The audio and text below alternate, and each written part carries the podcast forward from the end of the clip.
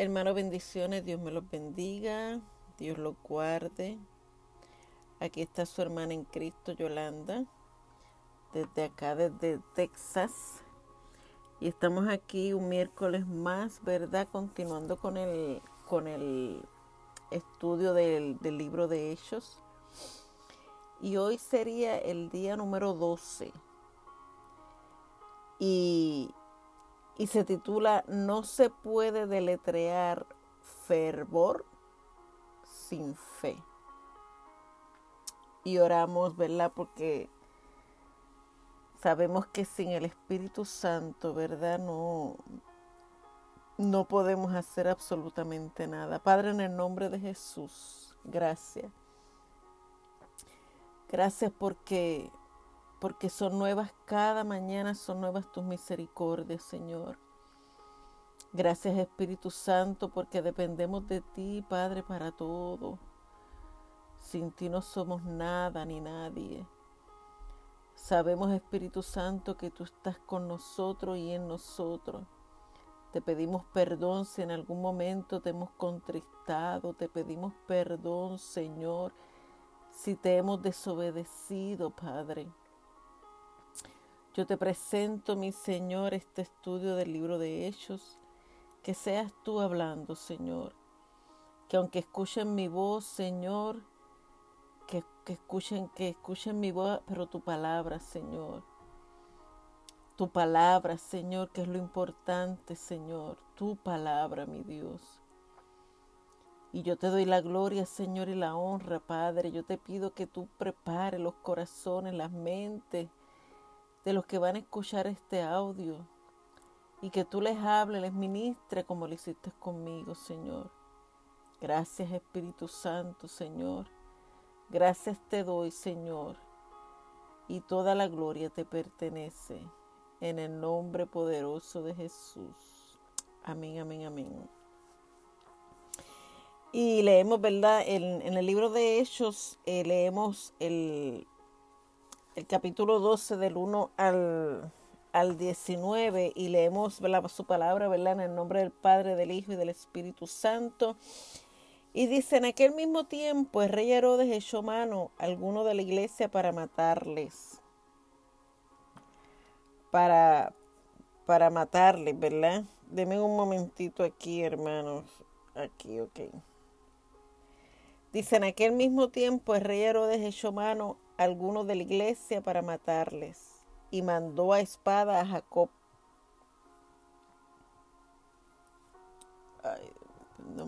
y mandó espada a Jacob, hermano de Juan. Y viendo que esto había agradado a los judíos, procedió a prender también a Pedro. Eran entonces los días de los panes sin levadura. Y habiéndole tomado preso, le puso en la cárcel entregándole a cuatro grupos de cuatro soldados, cada uno para que le custodiase, y se proponía sacarle al pueblo después de la Pascua. Así que Pedro estaba custodiado en la cárcel, pero la iglesia hacía sin cesar oración a Dios por él. Y cuando Herodes le iba a sacar aquella misma noche, estaba Pedro durmiendo entre dos soldados sujetó con dos cadenas, sujeto con dos cadenas, y los guardas delante de la puerta custodiaban la cárcel. He aquí que se presentó un ángel del Señor y una luz resplandeció en la cárcel, y tocando a Pedro en el costado, le despertó, diciendo, levántate pronto. Y las cadenas se le cayeron de las manos. Le dijo el ángel, ciñete y átate las sandalias. Y lo hizo así. Y le dijo, envuélvete en tu mano y sígueme. Y saliendo le seguía, pero no sabía que era verdad lo que hacía el ángel, sino que pensaba que veía una visión. Habiendo pasado la primera y la segunda guardia, llegaron a la puerta de hierro que daba a la ciudad, la cual se le abrió por sí misma, y salidos pasaron una calle, y luego el ángel se apartó de él. Entonces Pedro volviendo en sí dijo, ahora entiendo verdaderamente que el Señor ha enviado su ángel y me ha librado de la mano de Herodes y de todo aquel pueblo de los judíos esperaba. Y habiendo considerado esto, llegó a casa de María, la madre de Juan, el que tenía por sobrenombre Marcos, donde muchos estaban reunidos orando. Cuando llamó Pedro a la puerta del patio, salió a escuchar una muchacha llamada Rode, la cual estando reconoció la voz de Pedro de gozo, no abrió la puerta, sino que corriendo dentro dio la nueva de que Pedro estaba en la puerta. Y ellos le dijeron, estás loca. Pero ella aseguraba que así era. Entonces ellos decían, es su ángel. Mas Pedro persistía en llamar, y cuando abrieron y le vieron, se quedaron atónitos. Pero él, haciéndoles con la mano señal de que callasen, les contó cómo el Señor le había sacado de la cárcel y le dijo, haced saber esto a Jacobo y a los hermanos, y salió y se fue a otro lugar. Luego que fue de día hubo no poco alboroto entre los soldados sobre que había sido de Pedro, mas Herodes, habiendo buscado sin hallarle, después de interrogar a los guardas, ordenó llevarlos a la muerte. Después descendió de Judea a Cesarea y se quedó allí. Yo quiero enfatizar aquí, porque cuando leí esto el Espíritu me, me, me inquietó en algo. Y dice aquí, en el versículo 17, deja ver, en el versículo 17 dice, y he aquí que se presentó un ángel del Señor y una luz resplandeció en la cárcel y tocando a Pedro en el costado le despertó diciendo, levántate pronto. Y las cadenas se le cayeron de las manos. Cuando leí esto, el Espíritu rápido me, me ministró para decirle a alguien que va a escuchar este audio que aquí cuando Pedro El ángel le dijo a Pedro, levántate pronto. Las cadenas se le cayeron de las manos. Y hay una persona que va a escuchar esto, que se siente no solamente atado o atada, sino se siente derribado y derribada. Se siente que ya no puede más se siente que las opresiones, que las cargas, que las situaciones en que está viviendo, se siente presionada, presionado. Pero de la misma manera que el ángel le dijo a Pedro, levántate pronto, y las cadenas automáticamente se cayeron. Y el Espíritu te dice en el nombre de Jesús que cuando tú decidas levantarte de ahí, de esa, eh, de donde tú estás, de esa depresión, que cuando tú decidas dejarle las cargas al Señor, cuando tú lo decidas, entonces las cadenas se caerán entonces vendrá la paz de Dios sobre tu vida. Entonces Dios va a empezar a mostrarte el camino por el cual tú tienes que andar para salir de esa situación. Según el ángel tocó a Pedro y le dijo, levántate pronto. Y una vez Pedro decidió levantarse, se cayeron las cadenas. El ángel guió a Pedro hasta la salida. El ángel guió a Pedro hasta afuera. Y te digo en el nombre de Jesús, cuando tú decidas, cuando tú decidas creerle a Dios, cuando tú decidas levantarte, entonces las cadenas caerán. Entonces el ángel del Espíritu Santo te va a mostrar el camino por el cual tú tienes que andar. Entonces el Espíritu Santo te va a mostrar la solución de ese problema, de esa angustia, de lo que tú estás viviendo. En el nombre poderoso de Jesús, pero Dios está esperando por ti, a que tú le creas y a que tú decidas levantarte. Aleluya, mi Dios. No sé para quién va a ser esa palabra, pero se entiende el espíritu decirlo. Y decimos ya, ya, ¿verdad? Este aquí, el milagro en Hechos, en capítulo 12, es un recordatorio reconfortante de que Dios responde a nuestras oraciones. Pero hay algo curioso aquí que ellos cuando, cuando a Pedro lo, lo, encarcelaron, ellos estuvieron orando, llorando, llorando, llorando. Y cuando Dios le contesta la oración, ellos no creyeron. Ellos no creyeron. Porque hay a veces que cuando a veces estamos orando, ayunando por una respuesta de Dios, entonces cuando Dios te da la respuesta, no lo creemos. ¿Por qué? Porque a veces la respuesta no va a venir como tú lo esperas. A veces la respuesta no va a venir en el momento que tú quieres, porque quizás ellos estaban esperando a que Pedro, Dios hiciera un milagro y que Pedro saliera de la cárcel, pero quizás ellos pensaban que Herodes pues lo iba a perdonar y ellos mismos lo iban a sacar. Y entonces pues ellos iban y lo buscaban y lo traían. Quizás esa era la mentalidad de los apóstoles. Pero el Espíritu Santo los sorprendió y el ángel fue directamente a donde Pedro, lo sacó de la cárcel y lo guió hasta la salida. Y quien, y quien creyó, y quien creyó que era Pedro, fue una muchacha llamada Rod, Rode.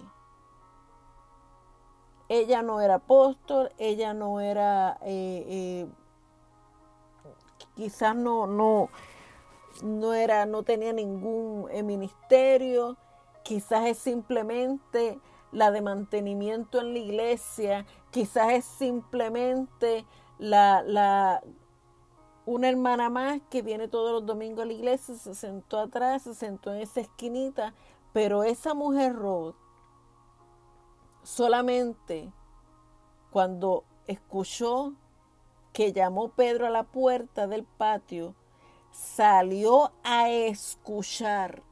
Ella no lo vio, ella simplemente, ay Dios mío, dice, cuando llamó Pedro a la puerta del patio, salió a escuchar una muchacha llamada Rod, la cual cuando reconoció la voz de Pedro, ella escuchó que tocaban la puerta.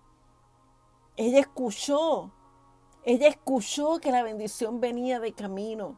Ella escuchó que algo estaba pasando. Y cuando, y cuando escuchó la voz de Pedro, yo me imagino que Pedro habló bajito.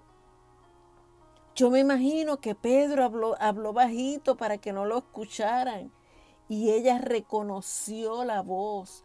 Y hay a veces cuando se lo dijo a, a, a, a los apóstoles, los apóstoles no le creyeron. No le creyeron.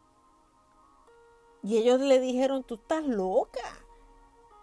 Eso tú estás loca porque Dios me va a bendecir, pero no de esa manera tú estás loca porque Dios me va a sanar, pero no así, porque tú lo digas o porque no, no. Y los apóstoles no le creyeron, porque como dije anteriormente, cuando estamos orando por una bendición, la bendición va a llegar en el momento y como Dios así lo decida, no como tú estás esperando, no cuando tú lo quieras. Y como no fue como ellos esperaban, pues no le creyeron a Rod, que Rod quiere decir rosa, no le creyeron a ella. Y tuvieron que ir a averiguar. Y, por, y, como Pedro insistía tocando esa puerta, entonces ellos dijeron, pues vamos a ver si es verdad. Vamos a ver si es verdad que, que lo que está diciendo Rod es cierto. Vamos a ver si es verdad que esta bendición viene de Dios. Vamos a ver si es verdad que, Dios realmente me sanó. Vamos a ver si es verdad que realmente el Señor esto me, me, me va a conceder esa bendición es de, viene de Él porque yo estoy orando. Pero, pero Dios no me, ha, no me ha contestado como yo estoy esperando que lo haga. Y a veces cuando Dios nos da la bendición no creemos porque no es como nosotros esperamos. Y, y como dice aquí, tal vez eh, eh, eh, los creyentes a los que se refiere este capítulo esperaban una liberación, como había dicho yo, simular una que se diera tanto pronto, empezar a orar por Pedro. Sin embargo, no sucedió así. Pedro la misma noche que, que lo encarcelaron, el mismo día que lo encarcelaron en la noche, ya Dios la había libertado. Porque hay oraciones que Dios las contesta rápido. Hay oraciones que, ¿verdad? Que, que Dios contesta rápido, pero aquí dice que Pedro no fue liberado, discúlpeme, que Pedro no fue liberado la primera noche, pero hay oraciones que Dios las contesta que tú se las estás pidiendo en ayuno y oración por la mañana y por la noche Él viene y te la contesta. Pero dicen que, como dice aquí la Biblia, que quizás el Pedro pasó, pudo haber pasado seis noches en la cárcel, porque dice que, que fue encarcelado al comenzar la fiesta de los panes sin levadura. Y Herodes planeaba llevarlo a juicio al final de la Pascua. Y la Pascua dura siete días después, ¿no? Y fue un tiempo devastador para la iglesia. Su líder estaba en prisión y, su, y sus fervientes orando y pensaban que sus oraciones no eran escuchadas. Porque de la misma manera que Dios te contesta tu oración el mismo día, a veces se tarda. A veces pueden pasar seis días, siete días. A veces pueden pasar 21 días como le pasó a, a Daniel. Pero, pero de que Dios escucha las oraciones, Dios las escucha. Lo que pasa es que a veces no estamos preparados para recibir la respuesta. Y nos puede pasar como nos pasó a los apóstoles. A veces Dios nos contesta y como no le creemos, dejamos pasar la bendición. Y por eso es que cuando nosotros oramos, tenemos que estar bien pendiente a esa respuesta a nuestras oraciones. Porque no sabemos cuándo Dios te va a contestar. Y, y, posiblemente los miembros de la iglesia comenzaron a perder la fe porque viendo que, que pasaron cinco o seis días y no tenían respuesta, pues a veces eso hace que nuestra fe mengue. Y a veces decimos, Ay, yo no voy a orar más nada por, por mi matrimonio, Ay, yo no voy a orar más nada por mis hijos, yo no voy a orar más nada para que Dios me sane, yo no voy a orar más nada porque yo no estoy viendo nada. Y nos desesperamos y nos desesperamos y, a lo mejor ese mismo día era el día que Dios escogió para darte la respuesta.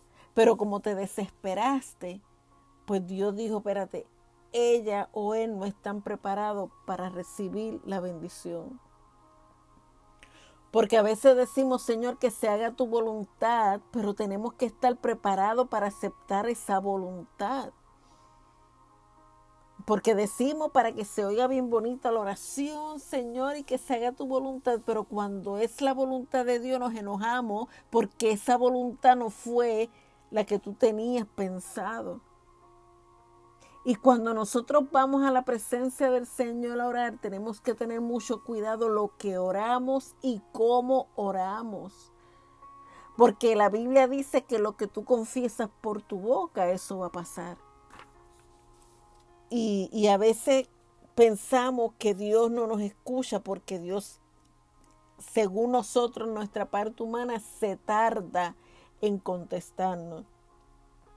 Y no es que se tarde, porque Dios siempre llega a tiempo y llega en el momento que Él tiene que llegar.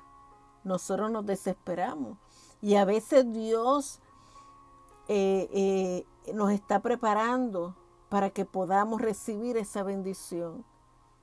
Porque si Dios nos da las bendiciones sin prepararnos, nos perdemos. Y lo peor que la ventana de oportunidades para que Dios rescatara a Pedro se estaba cerrando. Un día más y Pedro sería llevado a juicio y posteriormente ejecutado. Al parecer Dios no estaba teniendo en cuenta que las oraciones de la iglesia hacía por Pedro tenía fecha límite. Así que pensaron hasta que de repente Pedro salió de la prisión y llegó a la casa, lo que estábamos hablando, ¿verdad? que cuando llegó pues lo recibió Rod y no, no le creyeron. Y, y tenemos que, que ver que cuando nosotros oramos fervientemente, pero a veces no con la fe necesaria. Y existe una gran diferencia porque la fe es la que nos sostiene cuando nuestras oraciones fervientes no son contestadas inmediatamente. A veces nosotros estamos orando en el espíritu y oramos con esa con ese fervor, oramos con esa pasión y, y decimos, wow. Y pueden pasar días y no vemos nada.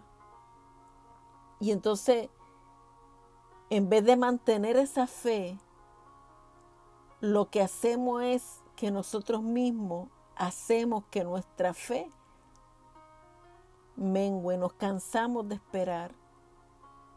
Entonces la primera vez oramos con ese fervor, wow. La segunda quiso, pero ya la tercera vez ya no oramos igual ya la fe no es la misma.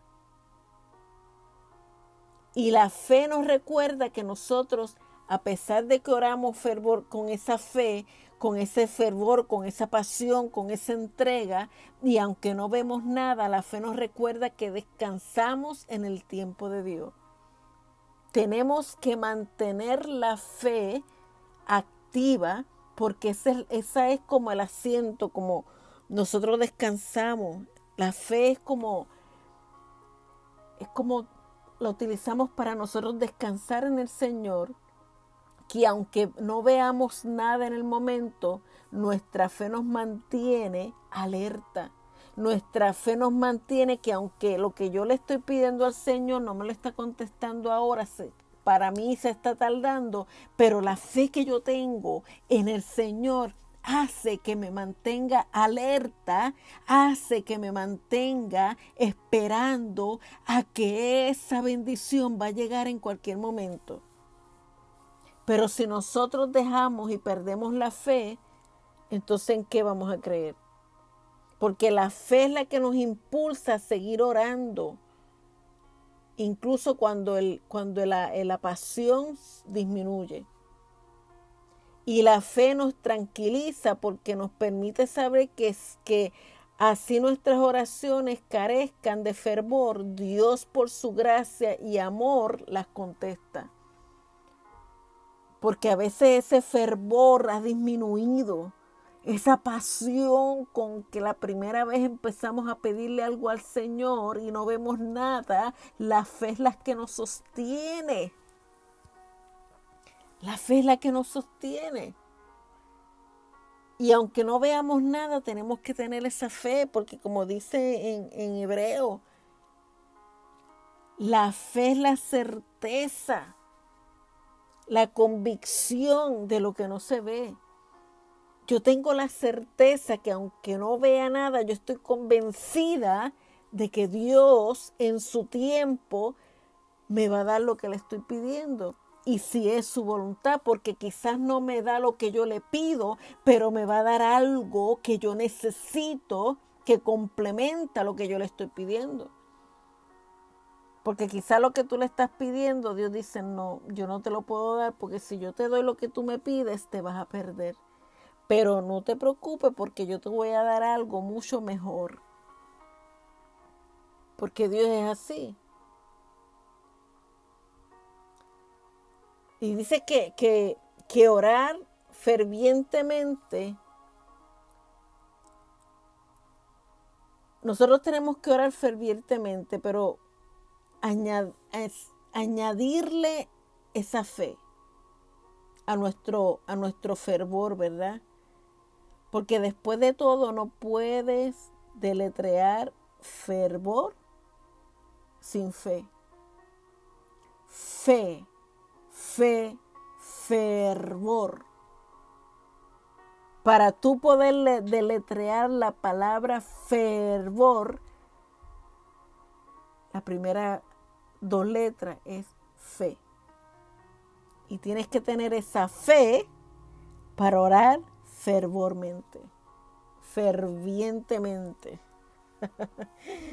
Ay, papá Dios. Y la fe es el elemento vital en cada una de nuestras oraciones. Y tenemos que analizar las peticiones que le hacemos al Señor en los últimos días. Porque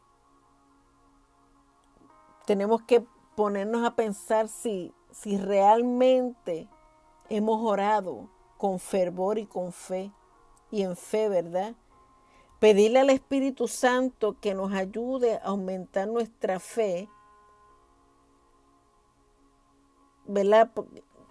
Dios siempre nos dijo que, que tenemos que tener fe como un grano de mostaza. Y yo nunca le digo al Señor, aumenta mi fe, porque si Él me dice a mí que yo tengo que tener fe como un grano de mostaza, y le digo, aumentala. Si yo no sé bregar con, el, con la semillita de grano de mostaza, entonces no voy a, si él me la aumenta, no voy a saber trabajar con una aún más grande. Yo siempre le digo al Señor, fortalece mi fe. Porque esa semillita de, de, mostaza, ¿verdad? Como dice en su palabra, cuando nosotros la sembramos en tierra fértil, nace un árbol frondoso. Porque aquí yo creo que no es, Señor, aumentame la fe, sino, Señor, fortalece mi fe y ayúdame a que mi fe yo pueda trabajarla correctamente, ¿verdad? Esa es mi manera y mi experiencia con el Señor. Y y tenemos que dar testimonio, ¿verdad?, de lo que Dios ha hecho con nosotros. Si, si, si tú eres de los que estás esperando hace tiempo por una respuesta de parte del Señor y hace tiempo que se la tienes delante de Él y, tú no ves nada, no te rinda. A veces yo he escuchado que dicen que, ay, si Dios no te ha contestado es porque te dijo que no. No sé, porque Dios no te dice redondamente no. Dios te da opciones.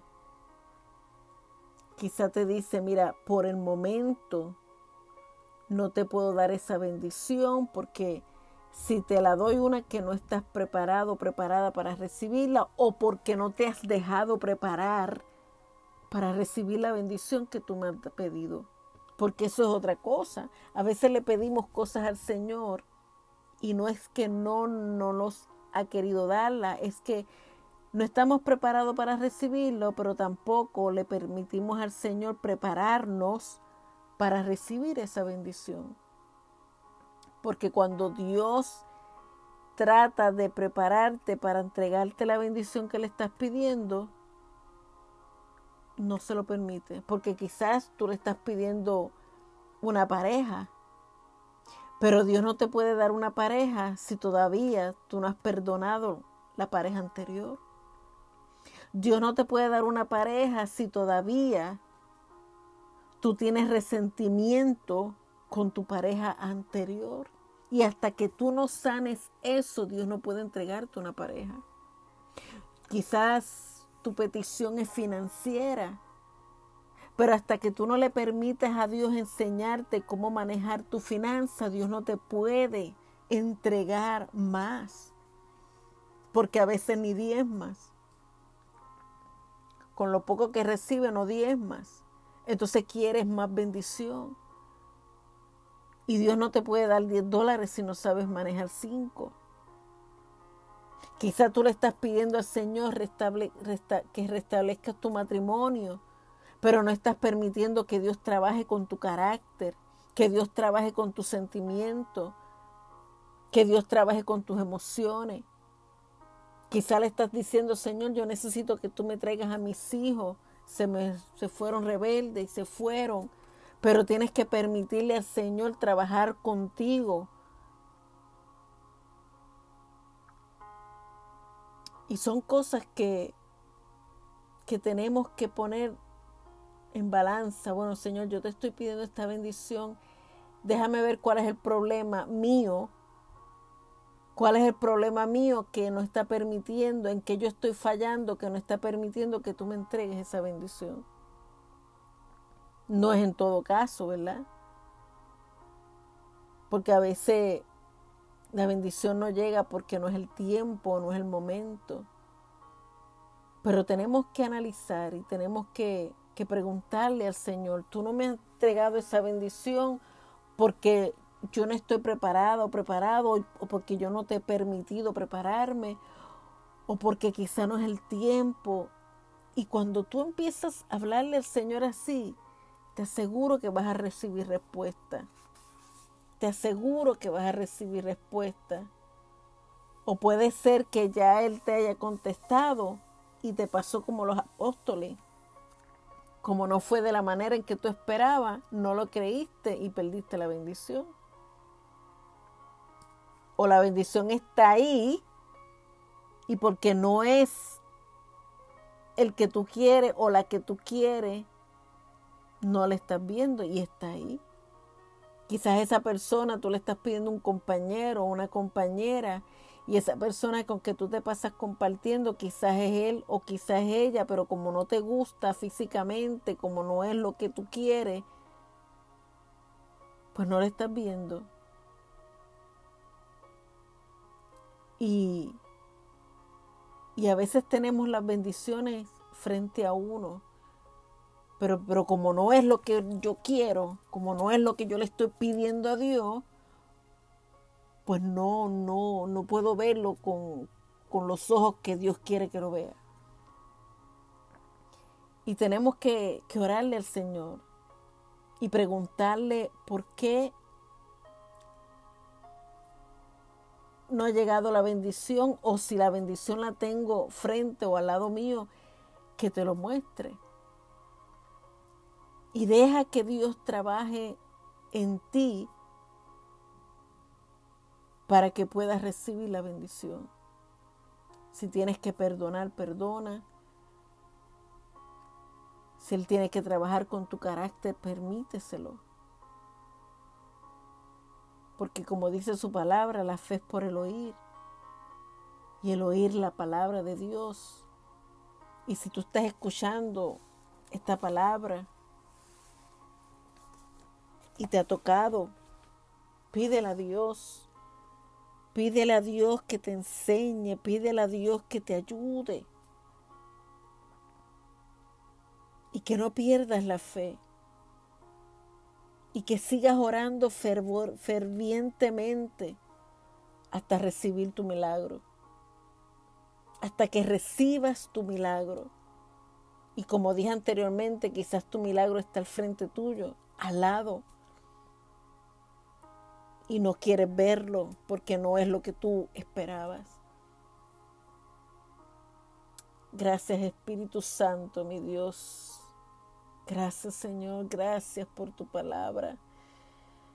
Señor, yo quiero pedirte por los corazones, por las mentes de cada uno de los que van a escuchar este, este audio, Señor. Que tú te glorifiques en la vida de cada uno de ellos. Háblalo, háblale como me hablaste a mí. Si hay alguno que está enfermo, Señor, yo declaro la sanidad total de la mente, de su alma, de su cuerpo. Ayúdale, Señor, a ver la bendición que tienes para ellos. Glorifícate en cada hogar. Bendice, restaura, levanta, sana, liberta. Y que en este tiempo de pandemia, Señor, en estos tiempos difíciles que estamos viviendo, Señor, que la gente sepa, Señor, que esto es un propósito que tú has permitido para que te busquemos aún más. Porque va a llegar un momento en que los templos ya no van a abrir más. Va a llegar un momento, Señor, en que ya no vamos a ir detrás de profeta, ya no va a estar el profeta, ya no va a estar el pastor, sino tenemos que buscar de ti solamente depender de ti. Porque tú estás a las puertas, Señor. Y tú no quieres que nadie se pierda. Y tú haces lo que tengas que hacer para que la gente recapacite y se den cuenta que tú estás haciendo un llamado a la humanidad. Y ese llamado es que se rindan a ti. Ese llamado es que nos rindamos a ti porque tú eres el único que tienes la respuesta a toda pregunta. Tú eres el único que tienes toda la sanidad de cualquier enfermedad. Tú eres el único. Tú eres el único, Señor. Gracias Espíritu Santo.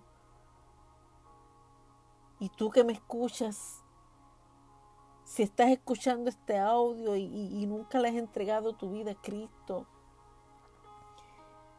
y ahora mismo estás escuchando y sientes que tu corazón está palpitando rápido, ese es el Espíritu Santo que te está llamando. Y yo te invito que te rindas a Él que te rindas a Él. Y repite conmigo esta oración, Señor Jesús, te reconozco como mi Rey y mi Salvador. Me arrepiento de todos mis pecados. Perdóname. Escribe mi nombre en el libro de la vida. Y te pido que desde hoy tú me enseñes, tú me ayudes, tú me encamines a la verdad que eres tú. Ayúdame, Espíritu Santo. Gracias, Señor. En el nombre de Jesús. Amén y amén. Hermano, Dios me los bendiga, Dios los guarde y será hasta el próximo miércoles donde estaremos llevando el día número 13 con otro estudio y otra palabra que será de bendición para nuestras vidas. Dios me los bendiga y Dios los guarde.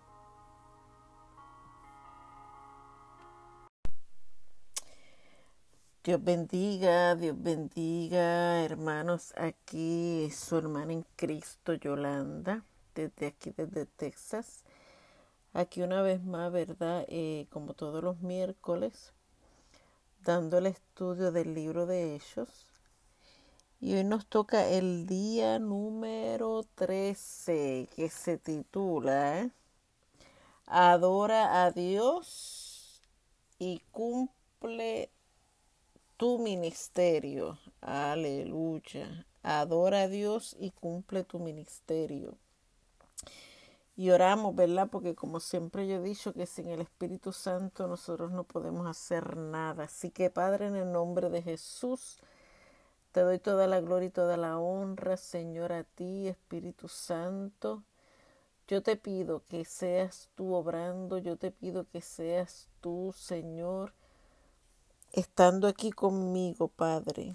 Tú sabes que sin ti yo no soy nadie, sin ti yo no soy nada. Te necesito para que seas tú hablando, para que seas tú ministrando, para que seas tú tocando los corazones de aquellos, Señor, que escuchen este audio, Padre. Ministra, sana, levanta, bendice y glorifícate, mi Dios. Gracias Espíritu Santo, Señor, en el nombre de Jesús. Amén. Sé que, ¿verdad? Yo lo tiro todos los miércoles, hoy es miércoles, está un poquito tarde, lo que pasa es que pues no he estado, he estado un poquito quebrantada de salud, pero para la gloria del Señor, ¿verdad? Pues ya seguimos en pie de lucha, ¿verdad? Y estamos aquí en Hechos 13 del 1 al 12, y así lee su palabra en el nombre del Padre, del Hijo y del Espíritu Santo. Y dice, había entonces en la iglesia que estaba en Antioquía profetas y maestros, Bernabé, Simón el que se llamaba Niger, Lucio de Sirene, Manaén el que se había criado junto con Herodes el tetrarca y Saulo.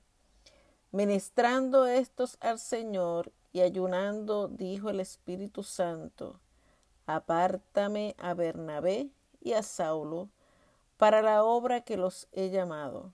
Entonces, habiendo ayunado y orado, les impusieron las manos y los despidieron. Ellos entonces, enviados por el Espíritu Santo, descendieron a Seleucia y de allí navegaron a Chipre. Y llegando a Salamina, anunciaban la palabra de Dios en las sinagogas de los judíos. Tenían también a Juan de ayudante, y habiendo atravesado toda la isla hasta Pafos, hallaron a cierto mago, falso profeta, judío, llamado Bar Jesús, que estaba en el procónsul, procónsul Sergio Pablo, varón prudente, este llamado a Bernabé y a Saulo deseaba oír la palabra de Dios, pero le resistía Elimas, el mago, pues así se traduce su nombre, procurando apartar de la fe al procónsul. Entonces Saulo, que también es Pablo, lleno del Espíritu Santo, fijando en él los ojos, y dijo, Oh lleno de todo engaño y de toda maldad, hijo del diablo, enemigo de toda justicia, no cesarás de trastornar los caminos rectos del Señor. Ahora pues he aquí la mano del Señor está contra ti, y serás ciego, y verás el sol por algún tiempo, y no verás el sol por algún tiempo, e inmediatamente cayeron sobre él oscuridad y tinieblas, y andando alrededor buscaba quien le condujese de la mano. Entonces el procónsul, viendo lo que había sucedido, creyó maravillado de la doctrina del Señor. Y dice aquí su palabra, ¿verdad? Que ministrando, ministrando estos al Señor y ayunando el Espíritu Santo le dice, ¿verdad? A, a Simón, el que se llamaba Niger, Lucio de Sirene, Manaén, el que se había criado junto a Herodes, el tetrarca y Saulo, y dice, ministrando estos al Señor y ayunando, dijo el Espíritu Santo, apartadme a Bernabé y a Saulo para la obra que los he llamado. Entonces, habiendo ayunado y orando, les impusieron las manos y los despidieron. Dios, ¿verdad? Este, en cada congregación de creyentes, ¿verdad? Debe siempre haber una comunidad misionera dispuesta a, a preparar obreros que, que penetren con el Evangelio en otras ciudades, territorios y naciones, ¿verdad? Porque la Biblia dice que, que, que Dios nos dejó esa encomienda, ¿verdad? De ir y llevar las buenas nuevas de salvación. Pero también esto se basa a que cuando eh, dentro de las congregaciones, ¿verdad? Siempre tiene que haber un orden. Y en ese orden, pues por eso es que se levantan pastores, eh, profetas, maestros, eh, se levantan, ¿verdad? Y, y todo eso es para tener un orden en la iglesia. Pero qué bonito es cuando el llamado que nos dan es un llamado por el Espíritu Santo y no por el hombre. Por eso es que a veces, lamentablemente, hay iglesias que, que levantan a, a hermanos, ¿verdad? Para llenar, como digo yo, para llenar una vacante, sin primero haber consultado con el Espíritu Santo, sin primero haber ayunado, y los ponen a, ministrar, los ponen en altares, los ponen a, a pastorear, sin tener quizás ese llamado. Y, y, después vienen ¿verdad? las consecuencias. Y aún aquí en el, en el versículo 2 dice, ministrando estos al Señor y ayunando, dijo el Espíritu Santo. El Espíritu Santo les dice, apártame a Bernabé y a Saulo para la obra que los he llamado. Y entonces, aunque el Espíritu Santo se le haya dicho, ellos se metieron como quieren ayunando y orando en ayuno y oración para poder imponer sus manos y ungirnos para la obra por el cual Dios los llamó. Y es bonito cuando, cuando en, en una iglesia te dan la oportunidad de, de tu ejercer el llamado que Dios ha puesto en ti. Porque cuando hay una iglesia que hay celos ministeriales, tanto del pastor principal como de otros creyentes, y tú llegas y, y, rápido, ¿verdad? El Espíritu Santo muestra y te posicionan y viene la envidia y no te quieren y no confían en ti y no te dan la oportunidad de tú desarrollar el ministerio. Llega un momento en que uno como, como líder, uno se cansa, ¿verdad? Porque Dios te da planes y, Dios, y tú los llevas a, al líder, a tu pastor, y, y, siempre están poniendo excusas y no te permiten, ¿verdad? Y uno pues se, se desgasta espiritualmente. Pero Dios, Dios es un Dios que Él no se va a detener por nadie. Y si tú que me estás escuchando, tú estás en una iglesia donde Quizá tú sabes que tú tienes un llamado de parte del Señor y no te dan la oportunidad o, o, tu pastor tiene celos ministeriales o, o, ¿verdad? Pues mira, órale a Dios. Órale a Dios, porque tú como siervo de Dios, tú no puedes detener la obra del Señor. Y si ahí donde tú estás no te dan la oportunidad, pídele a Dios que te muestre, que te mueva, que te mueva al lugar donde realmente tú puedas llevar a cabo el ministerio que Dios ha puesto en tu corazón. Porque lamentablemente en estos tiempos nos conformamos. Pues yo intenté, pero como no me dejaron, pues aquí estoy sentado. Y entonces te apagas espiritualmente y apagas al Espíritu Santo porque no lo obedeces. Y tú dirás, pues, pero es que no es que yo no lo obedezco, es que a mí no me lo permiten, no me dejan.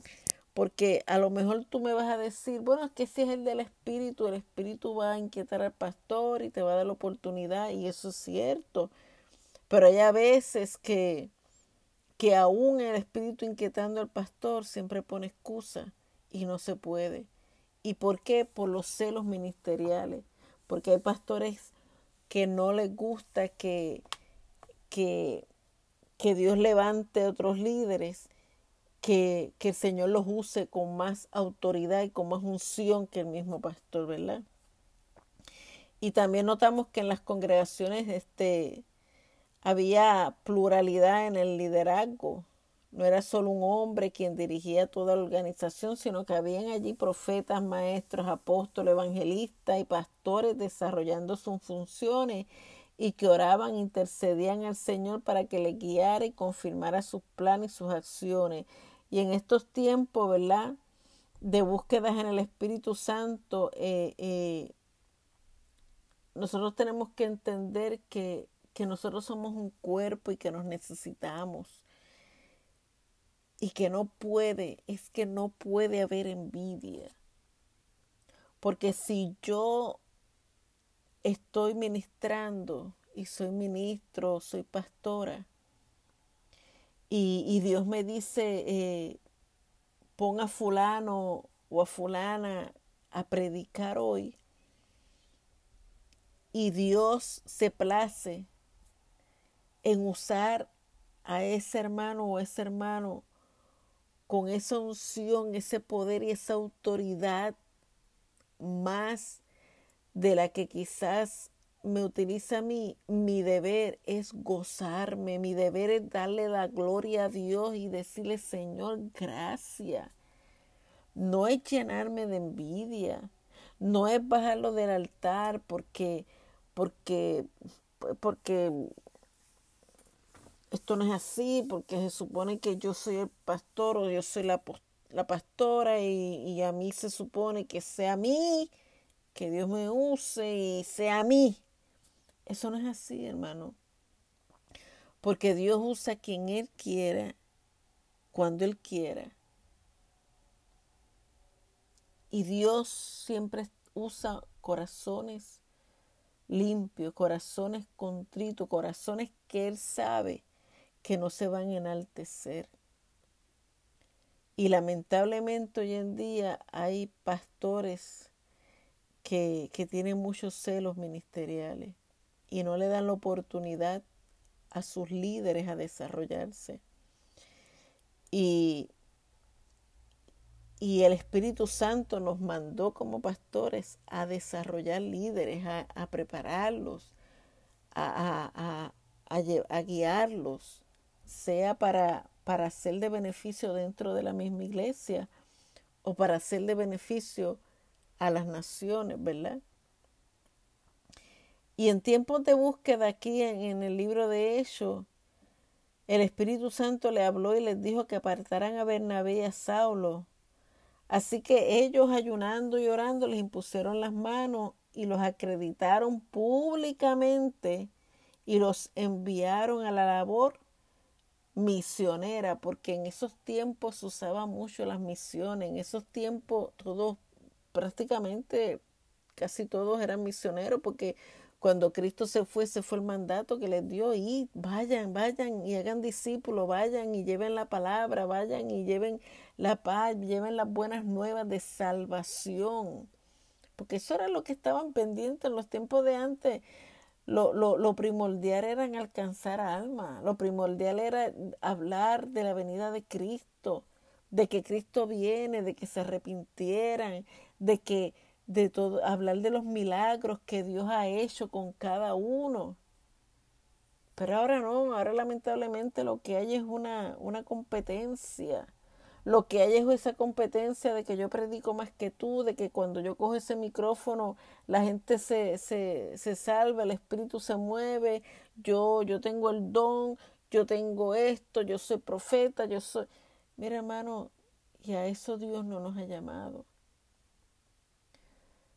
Yo ya estaba hablando con una pastora y, y yo le decía, a veces Dios, tú eres humilde hasta que te ponen un micrófono en la mano o hasta que te dan un ministerio. Y ahí se te va la humildad. Y si Dios te usa un poquito, si, si te ponen un micrófono en la mano y, y tocaste el pelo de alguien y esa persona se cayó, ahí tú te, tú te, te exaltaste, wow, qué unción tengo.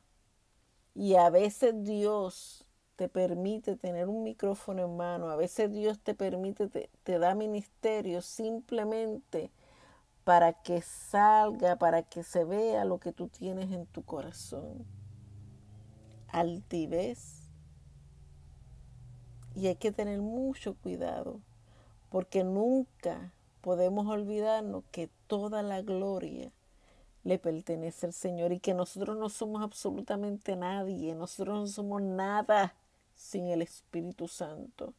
Y lo necesitamos a Él para agarrar ese micrófono. Lo necesitamos a Él para ministrar. Mira, yo, yo soy de las que soy detrás del telón. A mí mientras menos me vea, mucho mejor. Lo que pasa es que, ¿verdad? A veces por la obediencia uno tiene que hacer cosas que el Espíritu envía. Pero, pero yo soy de, de la calle, me gusta llevar la palabra, me gusta alcanzar las almas. Y yo no necesito un micrófono para llevarla a hablar de Cristo. Yo no necesito un altar. Yo simplemente lo único que yo necesito es presencia del Espíritu Santo.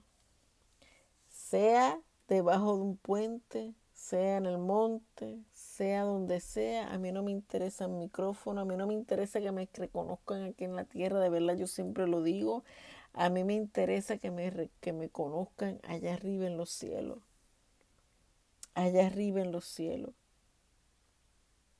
Y y Bernabé y Saulo, que, ¿verdad? Que, que Dios lo convirtió en Pablo, salieron en obediencia y llenos del Espíritu Santo a anunciar con denuedo la palabra de Dios y el Evangelio del reino.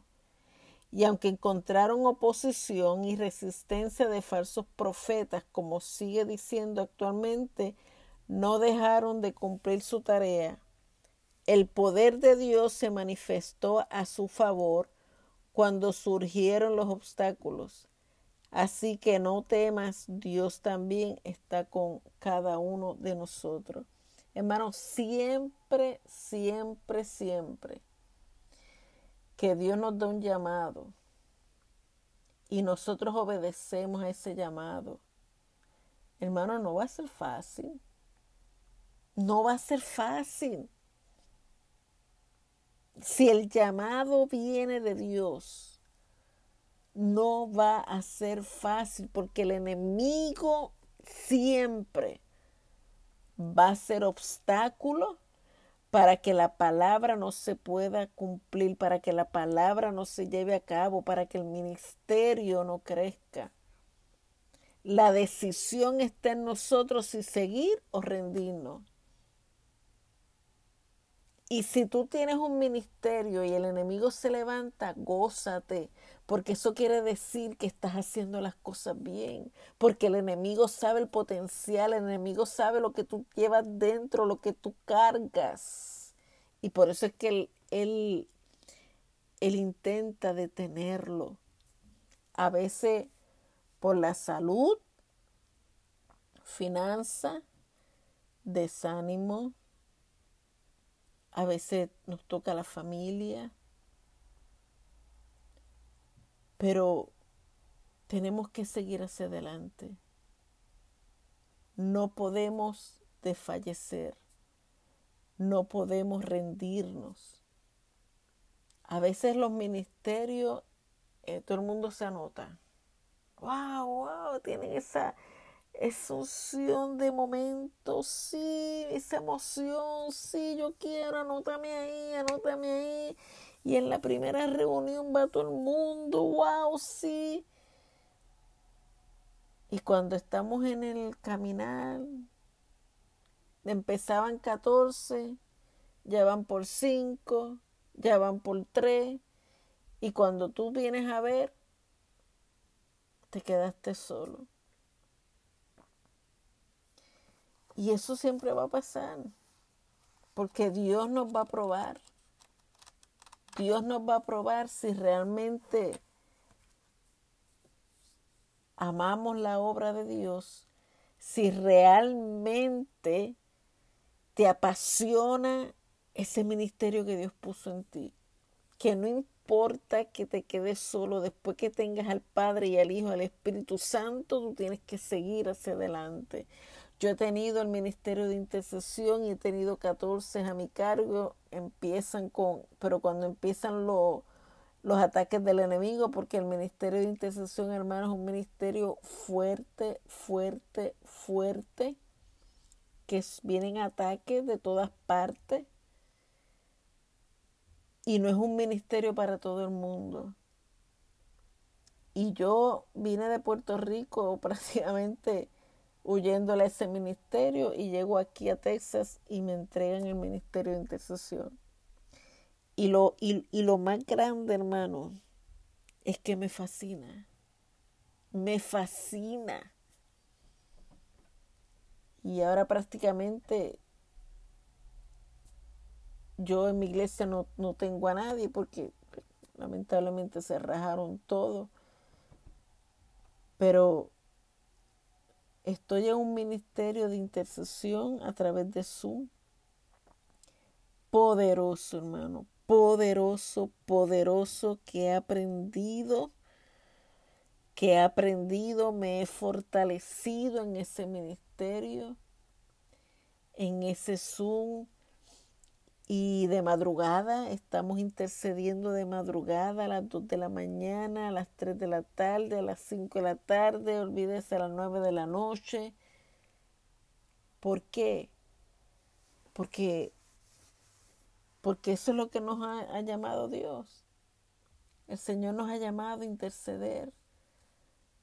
No estamos en, estamos en guerra, hermano, y no estamos en tiempo de, de ñe, no estamos en tiempo de estar peleando por, por micrófono, no estamos en tiempo de estar peleando por ministerio, estamos en tiempo de estar peleando por nuestra salvación, por las almas. Esa es lo que es la pelea que nosotros tenemos que tener. Nuestra salvación, pelear por nuestra casa, que nuestros nombres estén escritos en el libro de la vida. Pero yo, hermano, yo no peleo por micrófono, de verdad. No, yo no peleo por ministerio. Porque yo sé lo que yo cargo, yo sé lo que hay en mí y yo sé quién está conmigo. Y, y tenemos que estar enfocados en la misión por el cual Dios nos ha llamado. Y dice aquí que Pablo y Bernabé llegaron a Pafos ciudad principal de Chipre, y hablaron sin temores el Evangelio a Sergio Paulo, gobernador romano, y a sus alegados, quienes mostraron interés. Lamentablemente muchos gobernantes y políticos, ¿verdad?, que se encuentran tan influenciados por la hechicería falsa, por hechicerías y falsas sectas y creencias contrarias a Dios, que desafortunadamente se convierten en gestores de leyes para controlar y manipular masas, ¿verdad? Y pueblos enteros. Y lamentablemente, ¿verdad? En, en estos tiempos que estamos viviendo, tiempos fuertes, eh, muchos se han levantado en contra de la iglesia. Y hay muchos siervos de Dios que están dentro de, de, ¿verdad? de ahí de la política y han servido y Dios los ha utilizado como Él ha, querido, ¿verdad? Pero vienen, vienen momentos difíciles para la iglesia, hermano Porque Cristo está a las puertas y el enemigo lo sabe. Por eso es que la Biblia dice que tenemos que perseverar, que no nos podemos rendir, que tenemos que seguir hacia adelante. Que lo mismo, usted se cree que los apóstoles, ustedes saben que los apóstoles pasaron dificultades. Los apedrearon lo mismo que pasó Cristo, lo pasaron ellos. Ellos tuvieron muertes violentas. Y hoy en día hay cristianos que por no negar el nombre de Cristo pasan muertes violentas, están presos, sus familias sufren por no negar el Evangelio. Hay países que no pueden ni leer la Biblia, hay países que no se pueden reunir, que lo tienen que hacer escondida. Y yo no puedo decir que eso mismo nosotros vamos a pasar. Pero por lo que se está viendo, hermano, ya se están cerrando iglesias otra vez.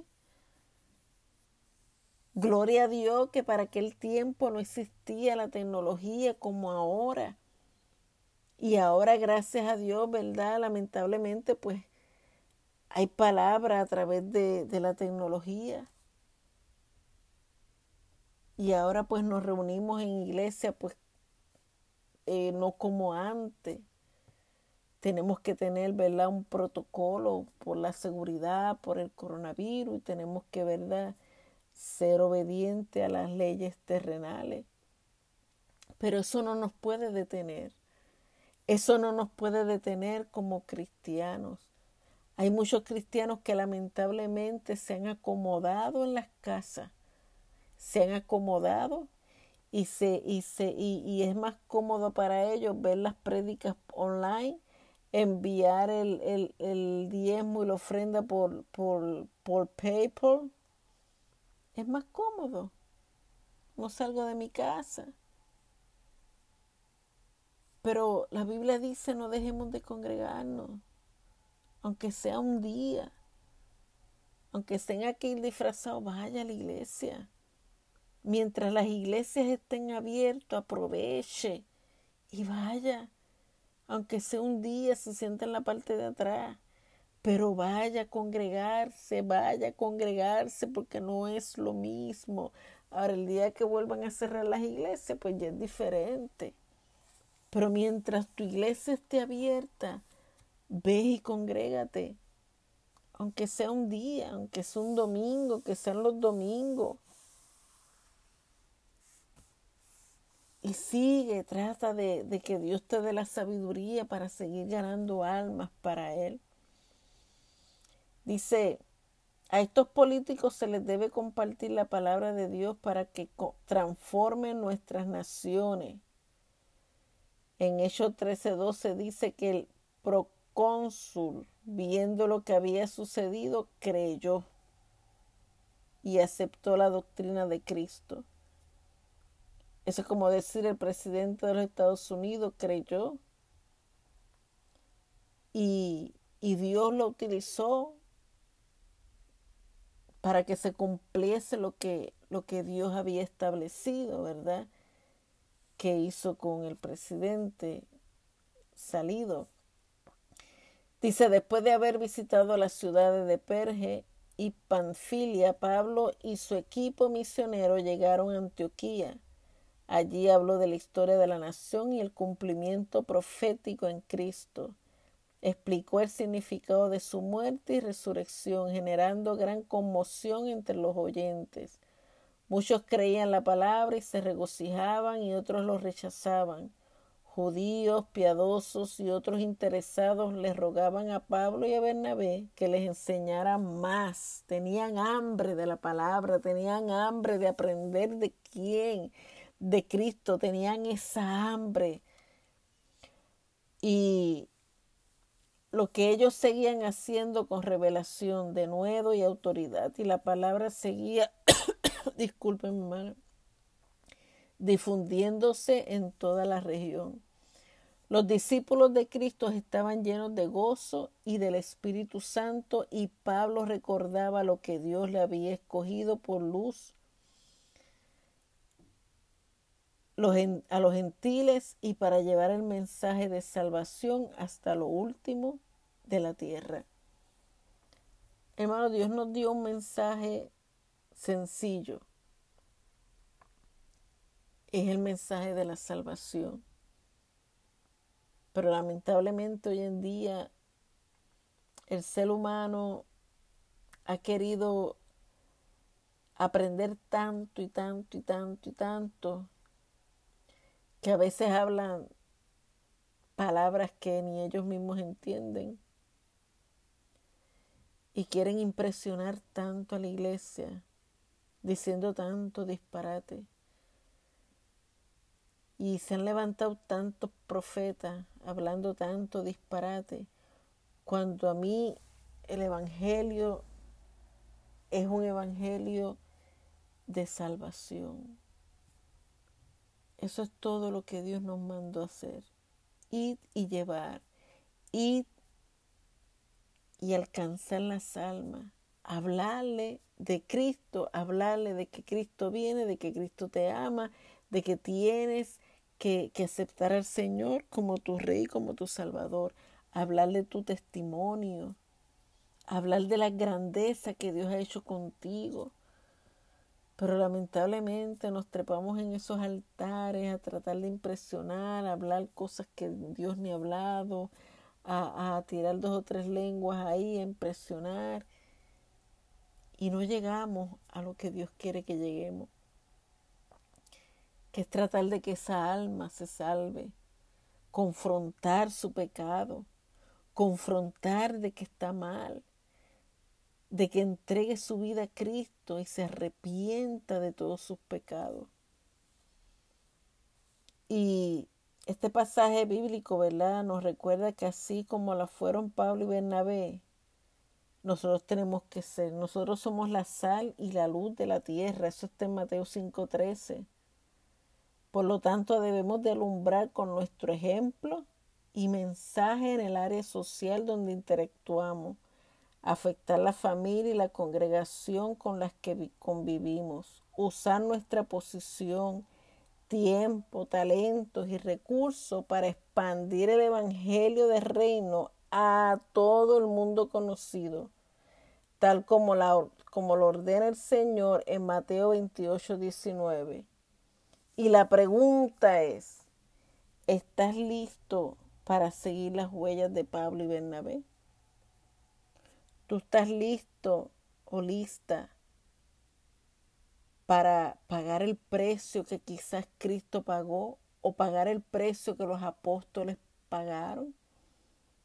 ¿Estás dispuesto a ser perseguido por no negar el nombre de Cristo? Que no importa que, que, que esto cada día se va a poner un poquito más difícil pero ¿estás dispuesto a obedecer a Cristo? ¿Estás dispuesto a que si Dios te envía a orar por una persona enferma de coronavirus, tú vas y lo oras? ¿Estás dispuesto a ir a orar por alguien, aunque el, el mundo diga no puedes y Dios te dice ve tú ir? ¿Estás dispuesto a pagar el precio? Porque Hoy en día estamos bien cómodos. Eh, hasta el momento estamos bien cómodos. Pero hasta dónde tú estás dispuesta a pagar el precio por Cristo? ¿Hasta dónde? ¿Hasta dónde? Quizá tú dices, Señor, yo te amo. Yo llevo tu palabra, yo, pues, mi trabajo no saben que yo soy cristiano, pero, pero yo oro, ¿verdad? Y, pues, yo le hablo a mi familia, pero ellos no quieren obedecer. Mi vecino, pues mira, yo sí le he hablado, pero, pero hasta dónde tú has llegado, hasta dónde tú te has atrevido a llegar por, por salvar un alma. Yo a mí me gusta ir y meterme a donde Dios me envíe. Y lo he hecho. Lo he hecho. En Puerto Rico yo lo hacía. Iba, le llevaba comida a los deambulantes, me metía debajo de los puentes. Le hablaba si yo estaba, una vez yo me acuerdo, yo estaba en una luz. Y Dios me mandó a hablarle a uno de los que, allá en Puerto Rico, de los que estaban allí en la luz. Y yo paré, me parqué y fui, ¿verdad? Le llevé algo y le hablé. Lo que pasa con esa persona, yo no sé. Pero tú tienes que obedecer.